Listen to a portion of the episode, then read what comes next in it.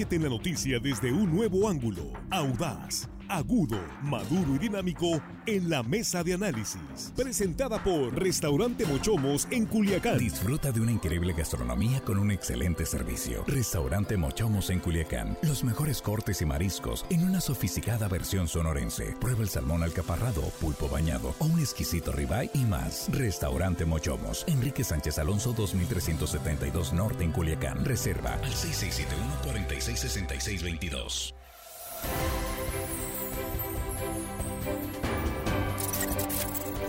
Son las 7 con 7 minutos, ya estamos aquí en la mesa de análisis de línea directa en esta tercera emisión de este 29 de noviembre, martes. El saludo para usted que nos sintoniza esta tarde, gracias, tarde, noche, ya son noches, a partir de las 7 ya es buenas noches, gracias por sintonizarnos y gracias por compartir esta transmisión en vivo a través de las redes sociales. Y aquí están nuestros compañeros en la mesa. Jesús Rojas, bienvenido, ¿cómo estás? Muy buenas noches. ¿Qué tal, Víctor? Buenas noches. Por buenas fin noches llegaste. Sí, alcancé a llegar, casi por poquito no llego. La verdad es que fue una tarde, noche de un caos vial impresionante en la ciudad de Culiacán. Eh, no sabía qué había sucedido, pero qué bueno que me, me, sintonicé a línea directa donde lamentablemente pues escuché de este fallecimiento de la persona atropellada acá, sí, terrible. pero que, que pues lamentablemente también colapsó prácticamente la vialidad en esta parte de la ciudad, pero no solamente ahora me reportaban también que había un congestionamiento vial hasta pues a varios kilómetros de aquí, ¿no? A la redonda. Sí, todavía. Pues es que apenas un, hace unos minutos, cinco o diez minutos máximo, acaban de retirar la unidad, como ya nos estaba informando Giovanni Elizalde en este accidente. Y ya, pues eh, esperemos que en unos 30 o 40 minutos se pueda más o Ya, menos. Toca tomarlo con calma. Sí, hay que tomarlo con calma, efectivamente. Juan, ¿cómo estás? Buenas noches. Buenas noches, Víctor, compañero de la mesa, amigos de la producción. Y hello, estimada audiencia que nos escucha pacientemente hoy en el tráfico vehicular o en todo el estado. Sí. Hoy martes, casi viernes, le mandamos saludos. Saludos Israel Malacón, que nos escucha Saludos, Israel. con mucha frecuencia en esta tercera y en la primera emisión. Y, y me sumo al, al adjetivo de ineptos. En el Es que en el- lamentable, No, no fue en el gobierno, es la Sí. fiscalía, ¿no? ¿Dónde es? Pues sí, es un asunto ahí de, de la fiscalía. Yo, yo creo que lo que falta es personal en la dirección de servicios periciales. Aún Eh, así es Faltan personal, equipo, unidades. Es ineptito lo que hicieron. Pues eh, hay una serie de situaciones ahí que lamentablemente se est- está ocurriendo. Armando Ojeda, llegaste. También Víctor. fuiste víctima ahí. Sí, sí, me venía en un Uber, Víctor, me bajé allá a una a cuadra y media más o Qué menos. bueno que no te cobró por tiempo el Uber, que si no, no te alcanza para pagar. ¿no? Siempre Tenías duré buen rato, como una Sí, hora pues, arriba. no. sí, sí. Sí. Pero bien, estamos ya listos para empezar, Víctor. Es la temporada de los accidentes. No es el tema esta tarde, pero rápidamente nos eh, confirmaban hace un minuto, informamos de otro atropellamiento en la carretera México 15, la carretera de Mazatlán, a la altura de la Urraca. Tú conoces muy bien por ahí, Jesús. Atropellaron cruzando la carretera una madre y una bebé, las dos muertas. Eh, fueron arrolladas en plena carretera. Hay que tener mucha precaución. Sí, ambos hechos lamentables. ¿no? Lamentable. Condolencias para Sí. sus familias, por supuesto. Terrible, sí. Bueno, pues vamos a entrarle al tema. Se suspenderán las importaciones de maíz amarillo. Dicen los productores agrícolas que el maíz amarillo importado es para los coches. Así lo dicen los productores. Eso no es maíz para la gente. Maíz eh, que, eh, pues, eh, de alguna forma viene a competir de manera desleal con los productores de maíz blanco, que es el pro- maíz de, de primerísima calidad. as- Claro que lo vamos a decir, pues el maíz que se produce en Sinaloa. Pero ¿cuáles serían las consecuencias de esto que ya está generando eh, eh, una eh, controversia eh, entre eh, Estados Unidos y México? Jesús. A ver, lo primero que tenemos que decir, Sí. Víctor, es que el maíz no es cualquier producto, no es cualquier alimento.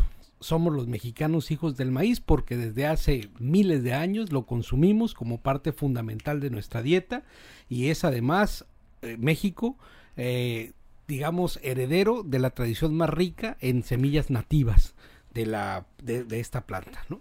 Entonces, este tema de protección no solamente es por los cultivos, digamos, de nuestros maíces en competencia con otros maíces transgénicos, que ese es el punto eh, medular de la discusión, sino también porque la mayoría de la producción que se da en México se hace con semilla nativa.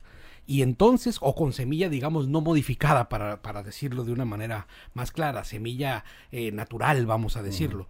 Entonces, estos sistemas de protección vienen precisamente a buscar que nuestros agricultores, que son en 70% de menor, de, de, menor escala, que se hace en menos de 10 hectáreas, productores, digamos, eh, pequeños productores, productores familiares que se queden en un, en un consumo local, pues eh, no es, pueden estar en competencia con aquellos grandes productores que meten al mercado maíces con modificación genética que son más baratos y que eh, a veces terminan también en algún punto en el consumo humano. Dicen que no es para consumo humano, de manera directa no lo es, pero también hemos visto que a veces terminan de manera indirecta para el consumo humano. Eso es Juan. Sí, bueno, hay que decir que, qué es lo que está sucediendo en estos momentos. Eh, hasta ahorita, hasta estos momentos, está permitida la importación de maíz amarillo. Pero el gobierno federal dijo que a partir del año 24, del 2024, iba a prohibir cualquier importación de maíz amarillo o blanco, pero el blanco como somos autosuficientes, pues no, no estamos importando eso. Entonces dijo, lo vamos a prohibir. Los norteamericanos se, se molestaron, se enojaron y ahorita voy a decir algunos datos el por qué les está pegando a ellos y dicen que va en contra del Tratado de Libre Comercio y que sería violatorio a los acuerdos comerciales que hay entre ambos países. Y dan algunos datos los productores de Estados Unidos. Dicen ellos que si, si esto se prohíbe, si México prohíbe la importación de maíz amarillo transgénico, eh, ellos estarían perdiendo 30 mil millones de dólares en 10 años. El primer año, o sea, el 24, estarían perdiendo 3.500 millones de dólares y en el segundo año 5.000 millones de dólares y perdiendo 30, 32 mil fuentes de empleo allá. Esto hace que el secretario de Agricultura venga a México preocupado ante esta situación y le plantea al presidente eh, pues estos, estos números. Y el presidente dice pues que lo van a revisar, pero que de entrada, hoy lo volvió a decir, se va a acabar la importación de maíz transgénico. Y si nos tenemos que ir a rondas comerciales del Tratado de Libre Comercio, que así será. Y si tenemos que irnos a pleitos legales, también así será. Pero el tamaño del pleito que se viene, pues ya estamos viendo algunos números, 30 mil millones de dólares, pues no es cualquier cosa. Y los norteamericanos seguramente van a seguir presionando para que esta prohibición se materialice en el año 24, que ya el presidente ofreció un año más, sería hasta el 25. Eso es Armando. Sí, eh, se acaban de reunir incluso el presidente Andrés Manuel López Obrador con el secretario de Agricultura de los Estados Unidos para tratar y analizar este tema tan controversial. El secretario de Agricultura de Estados Unidos, Tom Bilsky, creo que se llama. Eh, bueno, y, y, ahí pues no llegaron a ningún acuerdo. Lo que, lo que, pues ambos ahí diplomáticamente expusieron sus, sus temas y sus argumentos, pero el presidente, con todo y el buen trato que le dio al visitante, al funcionario, pues dijo claramente, no podemos permitir trans, eh, maíz transgénico para consumo humano en México. Los eh, estadounidenses no nos van a decir a nosotros qué comer, no nos vamos a comer esas tortillas eh, de, elaboradas a base de maíz con, transgénico. De, sí, con biotecnología, este, productos biotecnológicos que le hacen desarrollar ese maíz amarillo que dicen que pues hace es dañino para la salud. Es, es precisamente para los forrajes, se utiliza normalmente para el ganado pero es una importación hacia México muy grande y eso es lo que le está pegando a los agricultores estadounidenses. ¿Qué van a hacer con todo ese maíz transgénico que tienen la, en sus bodegas? La propuesta de López Obrador es eh, reducir en un 90%, sí, prácticamente, pues, prácticamente cerrar, la frontera. Y eso está pegándole mucho a las relaciones. Y bueno, el tema se centra ahora en el TEMEC, en el Tratado de Libre Comercio, que hay algunas cápsulas cláusulas, perdón, que ahí pues contemplan esta situación de, del tratado, ¿no? ¿A quién le va a tocar eh, este, aventarse esa bronca? A la, a la Secretaría de Economía. A la secretaria Raquel Buenrostro. Que eh, ya tiene además un problema heredado de la secretaria anterior, ¿no? Sí. Con el tema, con el último tema. De energético, ¿no? energético, sí. ¿Por qué? Porque, bueno, a ver, México no es autosuficiente en producción de maíz, eso hay que tenerlo amarillo, claro. El, amarillo, amarillo, el blanco sí. Entonces, en este tema, en el que no es suficiente de producción de maíz, eh, entonces necesitaríamos sembrarlo para poderlo producir y para poderlo tener en pues en los almacenes y en las bodegas para poderlo eh, para poderlo utilizar. Ahora, pero los productores mexicanos no quieren sembrar maíz amarillo. No, no entonces, pero ahí te va. El 70% de la superficie sembrada es con maíz mexicano, no amarillo. Maíz ¿no? blanco. Maíz blanco. Y entonces ese, digamos que está garantizado para producirse y se va a quedar acá en, en este país. El tema, Víctor, creo que acá es, es que este tema de protección al consumo es importante, porque también es un tema de protección al maíz nativo. ¿Por qué? Porque se ha demostrado que en la siembra de, de, maíz modificado, y esta es una gran discusión que se tiene con grandes empresas, no solamente en México, sino en el mundo, ¿no? Se pierde calidad en los maíces nativos al momento de sembrar maíces modificados genéticamente. Es una gran discusión que se está perdiendo. Ahora, si México es el garante, de, eh, el, garante de guardar la biodiversidad, de los maíces nativos del mundo, porque somos el país con mayor biodiversidad de semillas nativas, entonces la protección hacia esos maíces que son nuestros, pues tiene que estar garantizada. Es decir, no solamente es un tema económico, es también un tema de cultura, es un tema de arraigo. Vamos a ir a una pausa. Estamos eh, hablando sobre este tema de la decisión del gobierno federal de prohibir las importaciones, prácticamente cerrar las fronteras a las importaciones de maíz amarillo procedente de Estados Unidos y la respuesta, la reacción del gobierno estadounidense de que está pues, también protegiendo a los, los productores de ese país. Vamos a ver, vamos a rezar con esto y vamos a tener un reporte porque nuestro gobierno Francisco Ramírez está en el lugar del accidente este que les comentábamos del atropellamiento de esta mujer y su bebé en, eh, en las inmediaciones de la comunidad de La Urraca. Confirmado, hay dos personas muertas ahí en el lugar. Tendremos el momento después de la pausa en radio y nos quedamos aquí en redes sociales sin comerciales. Estamos en la mesa de análisis de línea directa. Continuamos.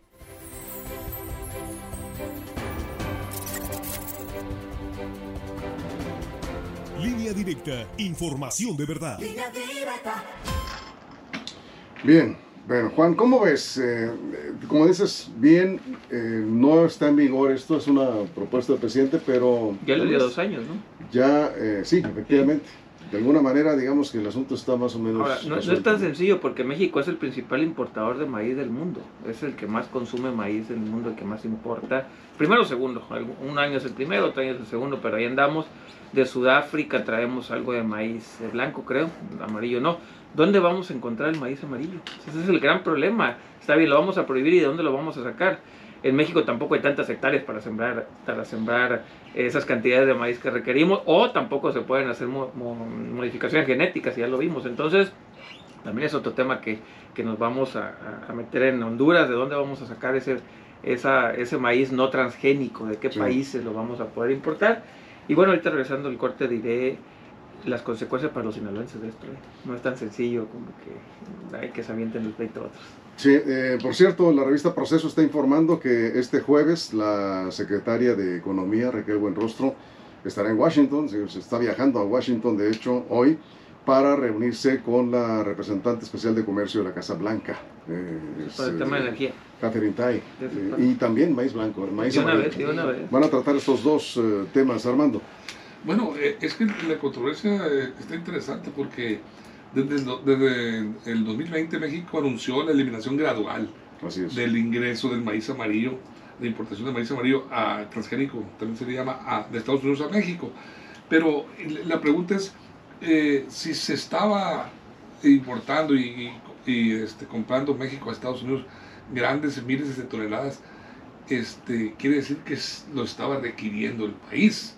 Sí, somos los principales importadores. Sí, entonces, ¿cómo, ¿cómo vamos a compensar todos esos millones de toneladas que se estaba importando si no los producimos en México? Porque los productores agrícolas de México y este, los estados, aquí podemos preguntar, evidentemente maiceros como, como es Sinaloa, no quieren sembrar el maíz amarillo. ¿Pero qué tanto consume la población este maíz? Bueno, el amarillo. tengo entendido que en el sureste, hacia el, centro y al, al, sur de la República, se, se elaboran tortillas, se, se, consume este tipo de maíz por las personas, por los humanos. Porque es para consumo. Eh, sí, sí, es para elaboración de, forrajes para, para, el ganado. Este porcino y, también vacuno, todo, de todo tipo de, de, ganadería. Entonces, quiere decir que se requiere esto. Y ahí está el conflicto. Entonces, eh, si, si se cierran las fronteras, es porque tienen ya la llave para alimentar esta producción en México y si no, ¿cómo le vamos a hacer? Aquí nosotros queremos recordarles que ya se amplió el plazo para eh, este asunto. Un año más. ¿Un año más? Nada más un año más le dio, pero... ¿Qué no fueron dos? No, eh, iban a entrar el 23, lo mandó el 24. Sí. O sea, Eso es bien. Jesús. Yo creo que esta es una gran posibilidad de negociación y hay que verlo así como una oportunidad de negociar, porque además si nosotros somos los clientes, si nosotros estamos adquiriendo estos productos, pues tenemos la posibilidad de entrar en un proceso de negociación respecto a lo que nos están mandando.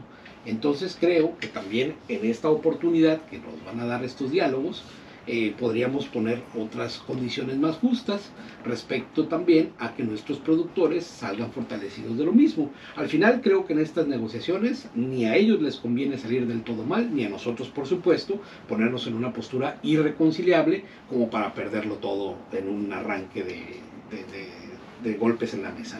Eso es. Sí, bueno, eh, hay cláusulas del tratado. Eso es lo que voy a hablar ahorita, sí, lo, que, lo, que, lo, que, pasaría en caso de que perdiéramos esa controversia. Eh, sí, es, efectivamente. Aquí están reportando que están sin luz en eh, elegido La Chuparrosa, su municipio de Guasave.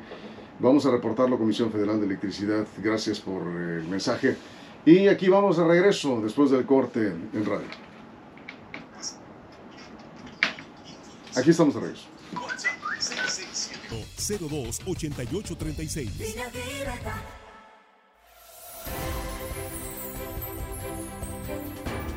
Estamos de regreso en la mesa de análisis. Tenemos a Francisco Ramírez. Si nos permiten, hacemos un paréntesis. Vamos a ir en vivo hasta el lugar de este accidente, ahí en las inmediaciones de la comunidad de La Urraca. Esta es la carretera libre en el municipio de Mazatlán, Francisco, donde ocurrió este trágico accidente. Nos comentan dos personas fallecidas en el lugar. Tú estás ahí. Francisco, vamos contigo. Buenas noches. Buenas noches, Víctor. Estamos aquí en, el lugar de los hechos, en, puro frente de la entrada a la comunidad de Lurraca, donde desafortunadamente una madre con su bebé de menor de dos años intentaron cruzar la carretera México 15 hacia el sur, a la, a la altura de esta comunidad de Lurraca, para agarrar el camión pasajero y desafortunadamente iba pasando un taxi de los blancos de, de la sindicatura de Villonión que los las embistió. Eh, en el lugar del, del accidente murió la, tanto la mamá como la, la bebé de, de, menor de dos años y quedaron allí sobre el pavimento. Pues qué lamentable. Entonces confirmado, dos fallecidos, la madre y es, es la bebé también. En este, eh, sí, es, es eh, ¿a qué hora ocurrió este accidente, Francisco? alrededor como de las seis y media, más o menos. Eh, ¿Los cuerpos están en el lugar todavía? Están en el lugar, ya llegó periciales, el personal de la vicefiscalía para empezar eh, a, hacer el levantamiento.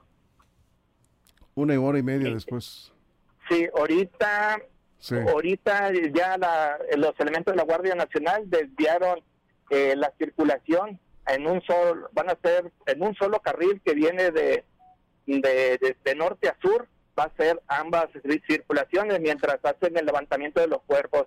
Decirte, Víctor, que primero quedó la bebé tendida en el pavimento y a los unos 50 metros adelante quedó la mamá. Así estuvo el golpe. 11 meses, no tenía ni un año la bebé.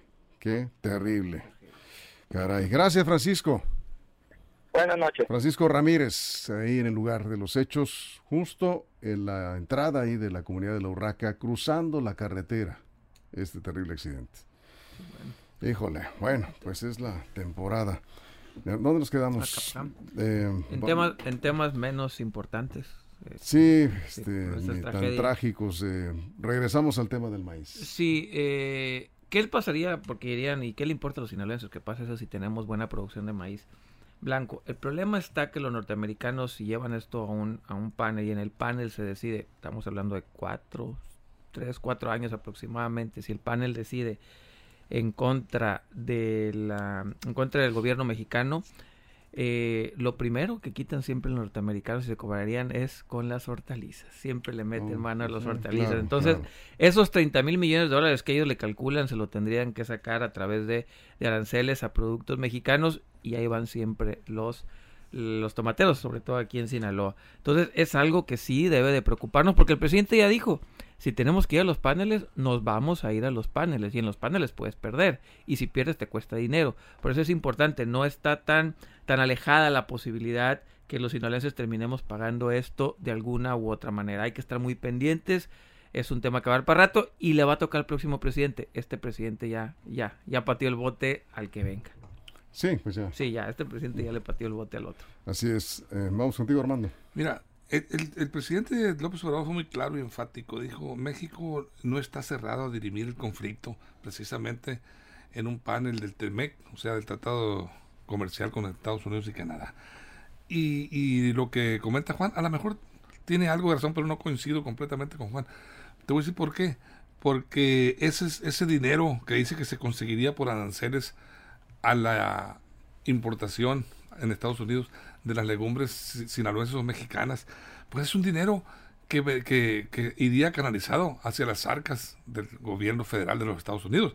Aquí el problema está en que los afectados son los, y los que están presionando son los agricultores, productores de maíz de los Estados Unidos. Y este dinero los aranceles no le van a decir a los productores agrícolas, miren, les recuperamos este dinero de los aranceles de las legumbres para que vean los mexicanos y entiendan que deben abrir sus fronteras. No, el detalle está en que, en que la, la- la pérdida es para los productores, por eso están presionando a los, al, al Senado de los Estados Unidos para que a través de los, eh, de, de los miembros, elementos pues de, de legislativos se presione a la vez a su gobierno, Bien. al propio gobierno, y ese gobierno presiona al gobierno de México para llegar a un buen acuerdo. Jesús. Sí, lo de las hortalizas es como una posibilidad, com- Sí, como claro. puede ser con cualquier Sí, otro sí. elemento, pues no, eso no lo podemos determinar. Sí, además, pueden ser sí. tomates, chiles, eh, o, o calabazas no- o lo nada agrícola. sí. O nada ser, no puede ser nada agrícola, Pues, puede ser lo que sea. Pero que nos cuesta, nos cuesta. No. Nos cuesta, nos cuesta. sí, perdemos. Sí, perdemos. Podemos Sí, ganar. claro. Sí, pero es mucho lo que O sea, se podemos sí. ganar porque Y se ahí puede perder se también. poner en argumentos, ¿no? Es Sí. un panel de expertos donde pones tus argumentos y dices, a ver, no por tal o sí por tal, y entonces ahí prestos a escuchar en un panel neutral Así es. las, los alegatos de cada una de las partes. Lo que sí es que, como en el caso de los energéticos, nosotros debiéramos estar con los productores mexicanos y con el con interés mexicano. ¿no? Claro, sí, por supuesto. Cerramos, Juan. Sí, bueno, hasta ahorita no hemos empezado. El único panel que probablemente podamos abrir, porque ni siquiera hemos llegado a eso, es el, el energético. En eso andan. Sería el segundo, digamos. Bueno, creo que ya hubo otro que México. eh, No, al contrario, México ya ganó uno, le ganó uno a, a Canadá. Entonces sí estamos por ahí en esa posibilidad. Se puede ganar, se puede perder. Pero al final del día, ahí está, rondando Sí. sobre la cabeza. Y vamos a ver, me queda la duda, ¿de dónde vamos a recuperar esos millones de toneladas que importamos si no es a través de... A ver, José Valenzuela dice rápidamente, en Estados Unidos se come el maíz amarillo, y es cierto, Sí, se consume mucho ma- maíz amarillo. Está bueno, dice muy bueno, un poco dulce Es alto, el en- sabor, es alto en fructuoso. pero todo dice eh, lo en, en botes, eh, dice en- lo, en- lo envasan, sí, en, en lata, sí, y los y lo venden en las tiendas también en, en, en mazorca, pues el, el elote, ¿no? Por cierto, rápido, Sí. la, la propia directora de CONACYT, Elena Álvarez Buya, hizo un, una- un estudio donde decía que hasta antes del 2018 los mexicanos consumíamos el 90% de maíz transgénico en los productos en tostadas, de Ah, esa es otra, esa es Sí, otra. ya lo estábamos tienes consumiendo. Toda la razón. Ya lo estábamos consumiendo, el maíz Sí. transgénico. Por Pues 10 hay años una lo consumimos. marca de, de este, ¿cómo se llama? De- no quiero decir la marca, pues, porque a lo mejor me meto en Sí, una bronca. pero- Tostadas. No, No, en- No, no, de, de- de semillas. de totopos, ¿o qué? Sí, de ese, sí, de sí. ese tipo, ¿no? Este, Sí. Muy buenos, por cierto. Amarillitos así. Sí, sí. Es transgénico, es maíz. El maíz noven- dice, el- ella misma dice que el El maíz 90%, por, el sí. 90 de los productos que hay en el mercado es con maíz transgénico y no nos ha pasado nada. ¿no? Bueno, voy a decir, los, Bueno, los fritos, los fritos. ¿Han comido los fritos? Mucho. Saladitos, Mucho. amarillitos. Mucho. Es transgénico. bueno, todo el maíz es transgénico, dice Carlos Miguel Ortega. No, Ya tiene modificaciones para mejorar tamaño, mayor cantidad de grano. no, no todo.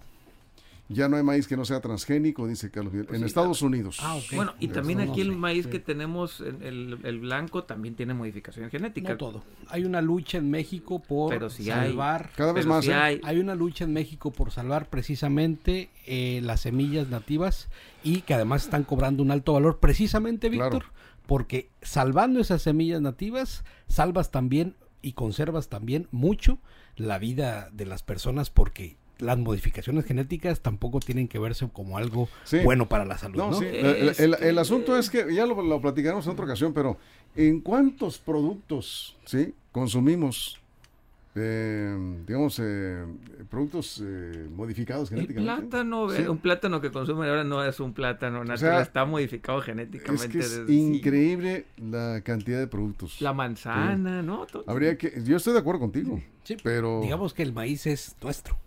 El maíz blanco. El blanco está No hay como el maíz. de No lleva injerto. Sí, Hay Entonces, como está muy- 300 variedades. sí, claro. Entonces, Sí, totalmente de acuerdo. Bien. maíz morado, el rojo. ¿Han probado esas tortillas? Sí, ¿cómo sí, no? en, en Cosalal, maíz, El las azul. tortillas- sí, las, las las tortillas tortillas de en ya Cosalal. se me antojaron. Mucho más sano más rico que los fritos esos que andan. Completamente de acuerdo. Nos vamos. Gracias, Jesús. Buenas noches. Gracias. Armando. Gracias, Juan. Paciencia para los que están en el tráfico vehicular de Culiacán. Y nuestro más sentido pésame, ¿verdad? Para las familias que hoy, para las dos familias que esta tarde, ¿sí? trágicamente han perdido a sus integrantes. Lamentamos, en verdad. Gracias a nombre de toda la producción. Mañana, si usted lo permiten, aquí mismo a las 6 de la mañana con más noticias. Pásela bien. Mochomos presentó la mesa de análisis. Información de verdad que suma valor. Conéctate en el sistema informativo más fuerte del noroeste de México.